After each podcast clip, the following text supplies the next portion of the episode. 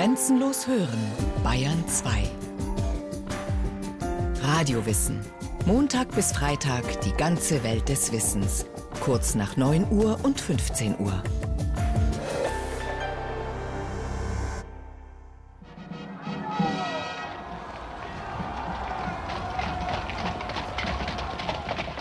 München, 12. Oktober 1810. Am Maximilianstag, dem Namenstag des Königs, feiert Bayern die Vermählung des Kronprinzen Ludwig mit Prinzessin Therese von Sachsen-Hildburghausen. Fünf Tage dauern die Hochzeitsfeierlichkeiten, eine Folge von Hofbällen und öffentlichen Festen, bei denen das Volk kostenlos mit Speisen und Getränken versorgt wird. Eine Nationalgarde dritter Klasse unter Major Andreas von Dallarmy leistet einen ganz besonderen Beitrag zum Fest. Sie veranstaltet am 17. Oktober zu Ehren des Brautpaares ein Pferderennen. Schauplatz ist ein großes Areal weit draußen vor der Stadt. Seitwärts der Straße, die nach Italien führt. Auf der einen Seite erhebt sich eine kleine Anhöhe. Vom Sendlinger Bergerl aus kann man das Rennen bestens verfolgen. Gleichzeitig haben die Besucher hervorragende Sicht auf das Königszelt, in dem das Hochzeitspaar samt Familie Hof hält. Die Braut trägt weiß-blau und wird mit einer besonderen Ehrung bedacht. Noch während des Festes erreicht König Max den ersten Josef die Bitte der Nationalgarde. Die Wiese, worauf das erste bayerische Nationalfest gefeiert worden, zum bleibenden Andenken Theresiens Wiese benennen zu dürfen. Der König zeigt sich erfreut und auch der Bräutigam Ludwig äußert sich wohlwollend. Volksfeste freuen mich besonders. Sie sprechen den Nationalcharakter aus, der sich auf Kinder und Kindeskinder vererbt. Ich wünsche nun auch Kinder zu erhalten. Und sie müssen gute Bayern werden.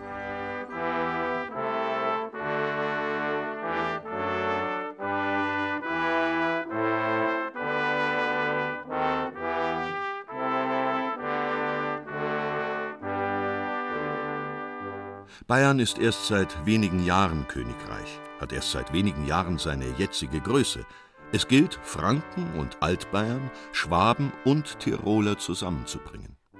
Für den Kronprinz geht das nur über ein gemeinsames Nationalgefühl. Die Königsfamilie soll als zentrale Institution im Bewusstsein der Bevölkerung verankert werden. Das Fest bietet dafür reichlich Gelegenheit. Der Volkskundler und Oktoberfestexperte Florian Dehring vom Münchner Stadtmuseum. Zum Beispiel jetzt beim Zentrallandwirtschaftsfest, das ist dann im nächsten Jahr, also 1811, dann veranstaltet worden, hat man bayernweit die Leute aufgefordert, mit ihren Produkten und mit ihren Tieren nach München zu kommen. Und die sind dann in München prämiert worden. Das heißt, also die Auszeichnung aus des Königs Hand vom Königszelt, das war also, wenn man sich diese alte Wiesen vorstellt, und dieses Areal sieht mit der Pferderennbahn, dann war das das absolute Zentrum des Festes. Und da sind die dann mit ihren prämierten Kühen und Pferden und Schafen und so vorbeigezogen und haben dann diese Medaillen gekriegt. Und diese Preise waren beachtlich. Es war lukrativ, wenn man einen Preis gewonnen hat, hat man richtig Geld gekriegt. Ehrenmedaillen für treue Dienstboten, freie Verköstigung für brave Feiertagsschüler. Viele haben die Chance auf eine Auszeichnung. Es gibt sogar einen Weitpreis, den immer der Besucher bekommt, der von seiner bayerischen Heimat aus den weitesten Weg in die Landeshauptstadt zurückgelegt hat. Eben zum Ansporn, dass man möglichst weit die Leute hier nach München bringt. Maximilianswochen wird das Oktoberfest auch genannt, weil die Veranstaltungen rund um den Namenstag des Königs stattfinden. Hauptattraktion ist das Pferderennen, zunächst ausgerichtet vom Landwirtschaftlichen Verein, später von der Stadt München. Dazu kommt die Präsenz der Wittelsbacher, die Besucher aus allen Landesteilen anzieht, denn nirgendwo sonst trifft man so zuverlässig die königliche Familie an, fast zum Anfassen nahe. Da waren 50.000, 100.000 Leute an diesen Haupttagen manchmal da und strömen die Leute zusammen zu diesem Ereignis. Und ganz wichtig, der König und die königliche Familie im Königszelt, wenn die gekommen sind, das war praktisch der Höhepunkt des Festes dass die Monarchie, dass man der huldigt und dass man also der königlichen Familie huldigt. So, Freunde, und jetzt die Hände hoch! Die Hände hoch! Und alle! Millionen von Besuchern trinken Millionen Liter Bier, tanzen auf Bänken und Tischen und schreien laut die Melodien mit, die aus Lautsprechern dröhnen. Das Oktoberfest im 21. Jahrhundert, aus dem einstigen Nationalfest wurde der weltgrößte Nationalrausch. Der Festbestandteil Verköstigung begann recht bescheiden, wie ein Gemälde aus dem Jahr 1820 zeigt. Unter freiem Himmel hockt eine Verkäuferin in Tracht mit Pelzmütze vor breiten Körben, in denen sie ihre Ware anbietet, Zwetschgen, von denen sie gerade eine Portion für eine Bürgersfrau mit Riegelhaube abmisst. Ein kleines Mädchen steht daneben und hält erwartungsvoll die blaue Schürze auf. Würdig, bedürftig und ortsansässig mussten die Frauen sein, die von der Stadt die Genehmigung erhielten, auf dem Oktoberfest ein Standel zu betreiben. Nicht nur ihnen bot das Fest vermutlich gute Möglichkeiten zum Zuverdienst. Statistiken der Münchner Leihhäuser zeigen, dass in und nach den Wiesenwochen auffällig viele Pfänder ausgelöst wurden. Im Hintergrund des Bildes sieht man eine mit kleinen Fichten dekorierte Bretterwand.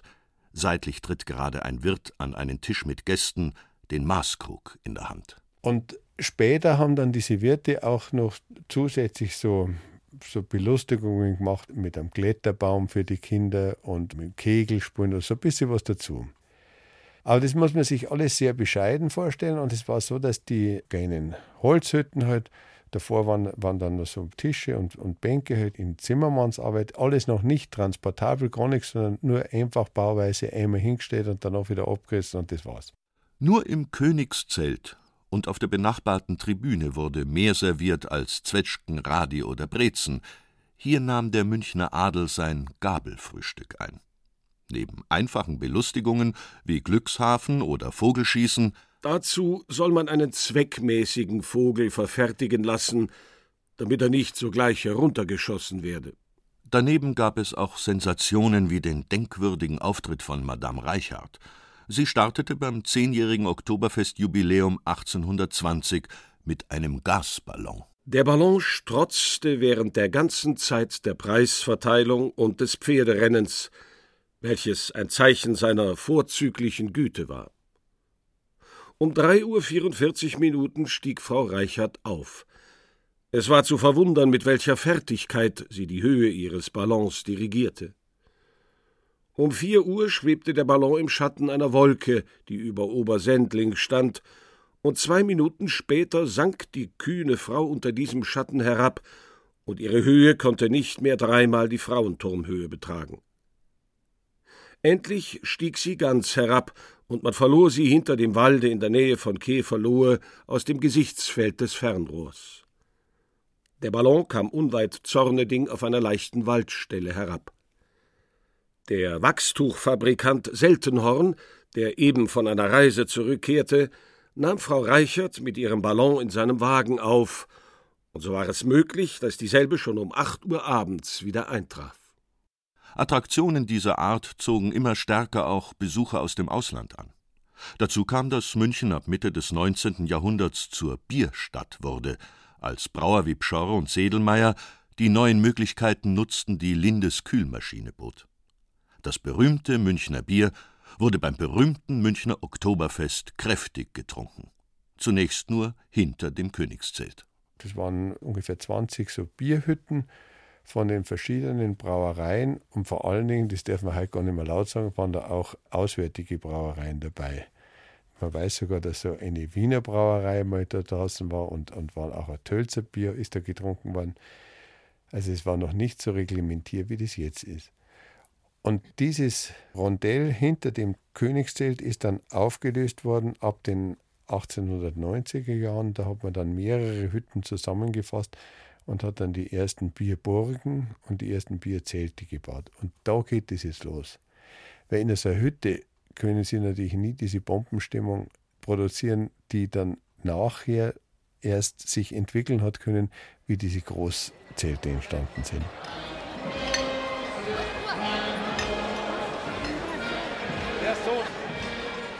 Es kam die Zeit der großen Festwirte. Einer von ihnen, Georg Lang aus Nürnberg, auch Schursche genannt, brachte die erste Stimmungsmusik auf die Wiesen. Die ersten Wiesenhits entstanden und die Besucher konnten Liederhefte kaufen und mitsingen.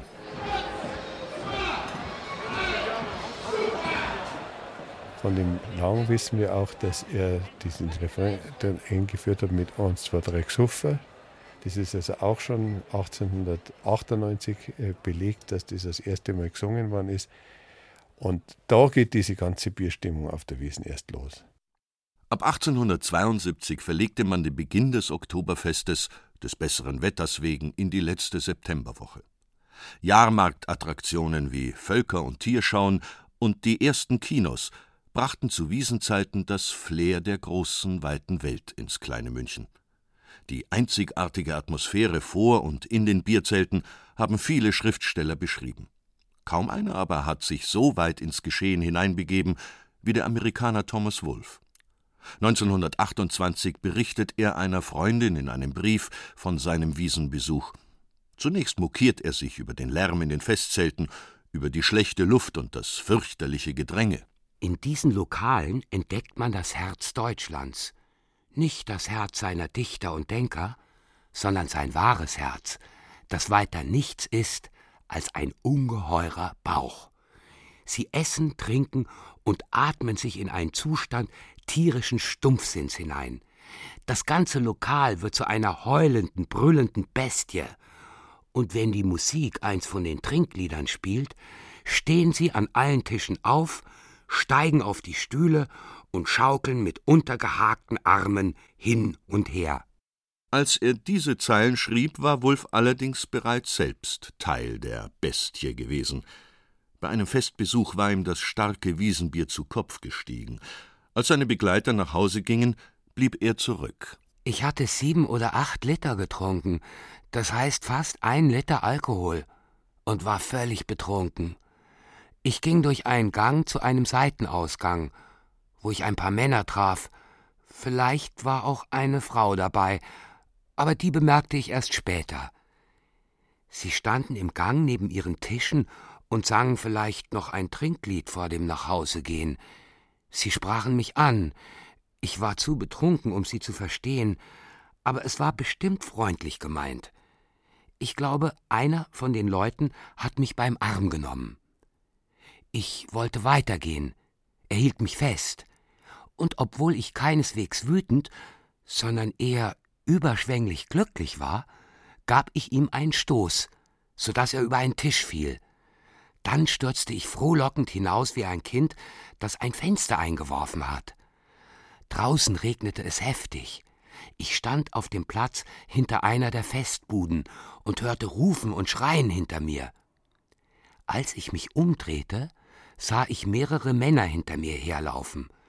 Einer hatte einen Klappstuhl aus dem Bierzelt bei sich. Ein Ding aus Eisen und Holz. Das Ganze endet in der Arztstation der Polizeiwache. Wulf hat in seinem Bierrausch eine Frau fast totgeschlagen und muss selbst mit gebrochener Nase und Kopfverletzungen ins Krankenhaus. Nach seiner Entlassung verlässt er fluchtartig die Stadt. So, Jetzt schaut's her, drin ist er. Oktoberfest 1960. Oberbürgermeister Thomas Wimmer zapft das erste Fass an. Damit ist die Wiesen eröffnet. Die Zeremonie wirkt, als sei sie nie anders gewesen. Doch Wimmer selbst hat sie erst zehn Jahre zuvor kreiert, bei der zweiten echten Wiesen nach dem Krieg 1950.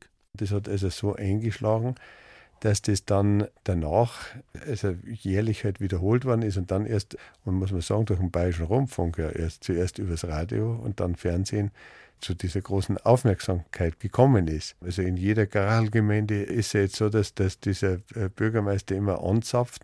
Dieses Anzapfen kommt also von diesem Münchner Oktoberfest. Was der einst dem König oblag oder dem Prinzregenten, nämlich die offizielle Eröffnung mit Schaueffekt, das übernimmt nun der Bürgermeister allerdings ganz der Staatsform gemäß, auf handfestere Art und Weise als seinerzeit in der Monarchie. Es wäre vollkommen unmöglich gewesen, dass ein bayerischer König angezapft hätte. Geht nicht. Sondern das ist ein neues Ritual und das geht erst in unserer Demokratie.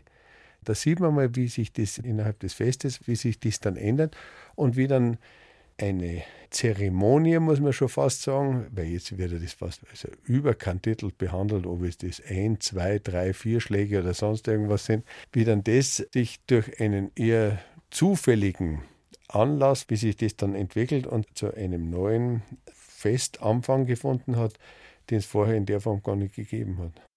Obwohl das Oktoberfest so selbstverständlich stattzufinden scheint wie Weihnachten und Ostern, gab es immer wieder Pausen. Und stets sind sie ein Indiz für schlechte Zeiten, für Choleraepidemien zum Beispiel, wie 1854 und 1873, oder für Krieg, wie von 1914 bis 18 und zwischen 1939 und 1948, die längste Pause auf der Theresienwiese. Als kleiner Ersatz fand in den Jahren nach dem Zweiten Weltkrieg ein Herbstfest statt. Gegen Brot und Fleischmarken gab es Dünnbier, Fischsemmeln und gebratene Würste. 25 Ballwurfbuden sollten die Schießbuden ersetzen, die die amerikanischen Besatzer verboten hatten. Mit der ersten regulären Nachkriegswiesen im Jahr 1949 setzte das Oktoberfest dann wieder seinen Erfolgskurs fort. Zur Geschichte des Oktoberfestes gehört allerdings auch das schreckliche Attentat, bei dem am 26. September 1980 auf dem Festgelände in der Nähe des Haupteingangs 13 Menschen getötet und 211 verletzt wurden. Die Hintergründe des Anschlags waren eindeutig rechtsextrem. Sie sind bis heute nicht eindeutig aufgeklärt. Am Oktoberfest lassen sich das Entstehen von Traditionen, aber auch Veränderungsprozesse besonders gut beobachten. Beispiel Kleidermode. Mittlerweile ist es in, sich extra für die Wiesenzeit in eine Art Jodelkostüm zu werfen, das nur noch entfernt an alte Trachten erinnert. Für den Volkskundler Florian Dehring kein Grund, die Nase zu rümpfen. Es ist eine Bekleidung, die zumindest dazu beiträgt, dass man sagt, es ist was Besonderes und zu diesem besonderen Fest ziehe ich mich an. Wie das jetzt im Einzelnen ausschaut, das muss man nicht unbedingt so ganz genau immer anschauen und werten. Aber es ist natürlich auch eine Verlagerung sichtbar. Und wenn man es jetzt nicht jetzt so ganz scharf kritisiert, dann glaube ich, dass es eine Verlagerung gibt in München, und zwar, dass der Fasching reduziert worden ist. Also die Leute gehen immer so viel auf den Fasching und diese Ausgelassenheit, diese jährliche, findet mehr am Fasching statt, sondern die findet jetzt einfach auf den zwei Wochen auf der Wiesen statt. Und dieses besondere Geschehen ist, zu dem man sicher wahrscheinlich sehr viel Geld ausgibt, sonst da das Ganze nicht funktionieren. Also das, weiß man ja, wie es da das Geld wegpfeift. Also dass man dann eben sich zu diesem Anlass auch entsprechend noch kleidet. Und das sehe ich als Verbindung, die durchaus interessant ist, dass man sagt, das Oktoberfest ist eigentlich jetzt in München unser Fest für Ausgelassenheit.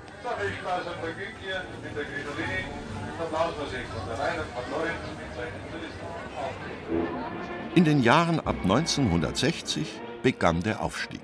Manche nennen es auch Abstieg zum berühmten Massenfest.